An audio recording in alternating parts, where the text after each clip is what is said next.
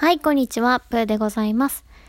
この番組は、新卒入社2年目でうつ病となり、現在はフリーランスとして生きているプーが、より生きやすくなるための考え方や、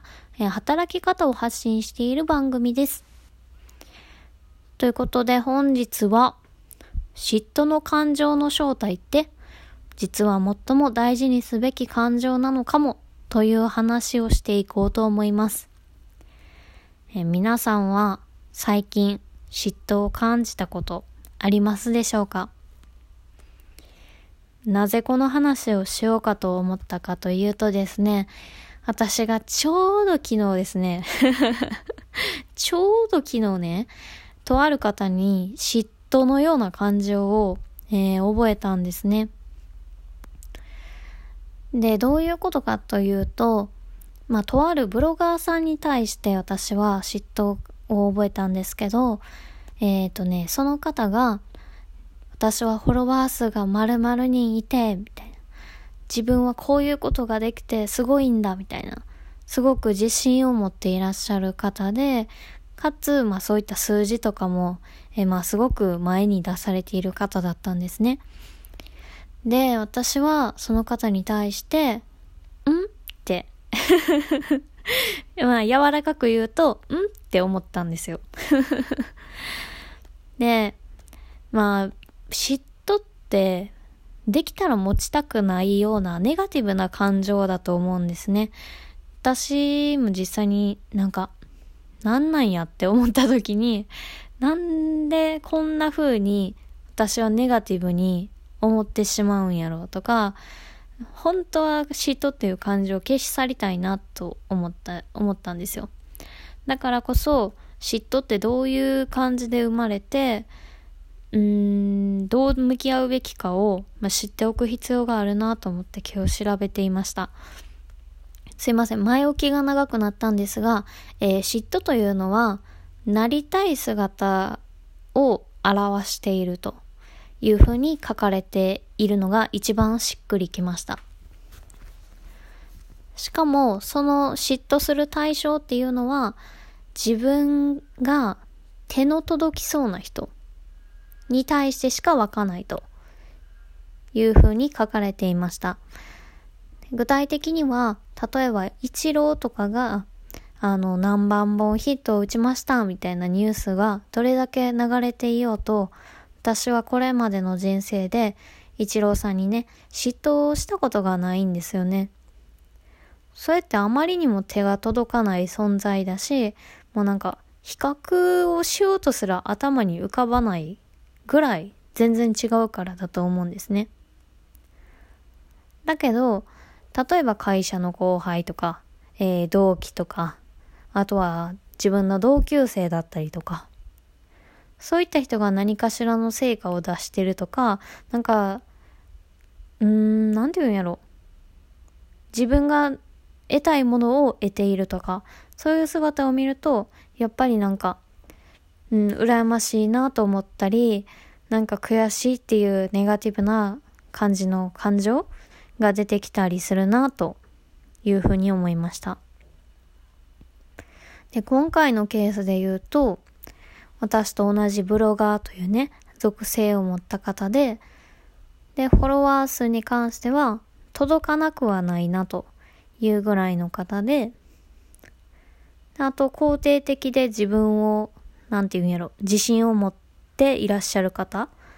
なので、なんか、私も本当はポジティブな人間になりたいけど、すごくネガティブなので、羨ましいなって思ったと思うんですね。じゃあ、こういう感情をどういうふうに、えー対処していけばいいか、向き合っていけばいいか、という話なんですが、まずは、えー嫉妬が、嫉妬を覚える対象は自分のなりたい姿というふうにきちんと認識することが大事かなと思いました。なんか嫉妬を覚えたからといって、なんか相手の、なんやろ、荒探しをするとか、なんか、あかんとこないんかって探したりとか、相手の悪口を言ったりとか、そういうことはまあしちゃダメだと思うんですね。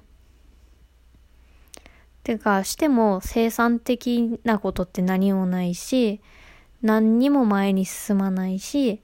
自分がどんどん嫌になっていくだけだと思うので、えー、やるのであれば、その、感情を、とか、自分がこうなりたいんやってことをちゃんと認識して、そのなりたい姿に向けて行動することが大事だなと思いました。私の場合やったら、本当にフォロワー数が増や、を増やしたいのであれば、増やす努力をすべきやし、えー、その方のように自信を持って堂々としたいのであれば、自己肯定感を高めるためにもっとなんて言うんやろ自分を褒めてあげられるような人になるべきやしなんかそういう風に変えていくところを見つけたりとか変えるための行動をすることが大事だなと思いました。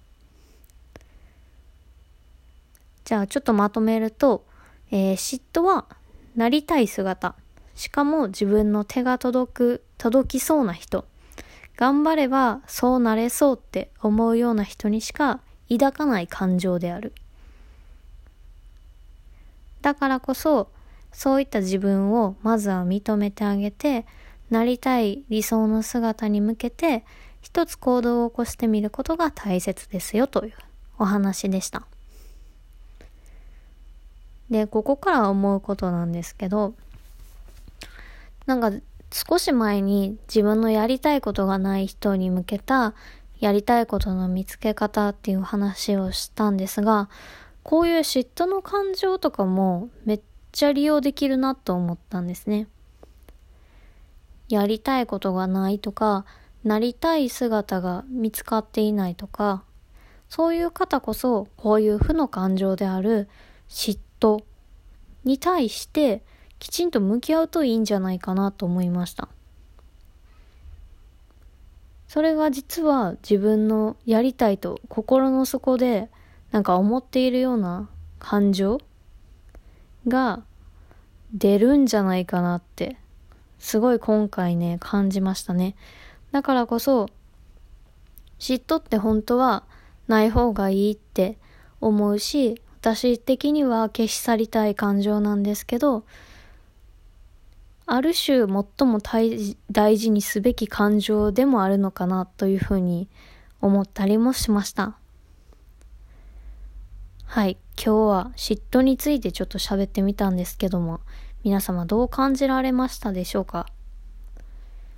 どうなんやろうね。嫉妬しない人っているのかな？なんかね、いろんなネット記事見たんですけど、なんか自信がないから嫉妬するんやみたいなことを書いてるのもあって、まあわからなくはないなと。私も自己肯定感低くてめちゃくちゃネガティブな人間なんですよ。本当はね。だけど、どうしたらポジティブに捉えられるかとか、なんかそういうのを頭でいろいろ考えて、なんかポジティブ変換をして、それをね、発信したりしている人間なんですね。うん、だからなんか、すごいね、ネガティブに捉えてしまう方の気持ちとかなんかわかるし、なんかこういう辛い、本当は持ちたくないような感情の向き合い方とか、なんか立ち直り方とかって知っておくとすごい楽になるんじゃないかなと思ったので、今日はシェアさせていただきました。いやー、私も頑張りますよ、本当 なんかね、人が羨ましいとか、そんなん思ってる場合じゃなくて、まあ、そんな思ってるぐらいなら一個ね、なんか動いた方が、まあ、根本的に解決するし、うん、いいんちゃうかなって なんか思いましたね。ということで、今日は結構ぶっちゃけ系でしたが、えー、嫉妬という感情はもしかしたら最も大事にすべき感情なのかもというお話でした。最後まで聞いていただきありがとうございました。えー、Twitter、ブログなどは概要欄に貼っておりますので、よかったらチェックいただけると嬉しいです。それでは、またねー。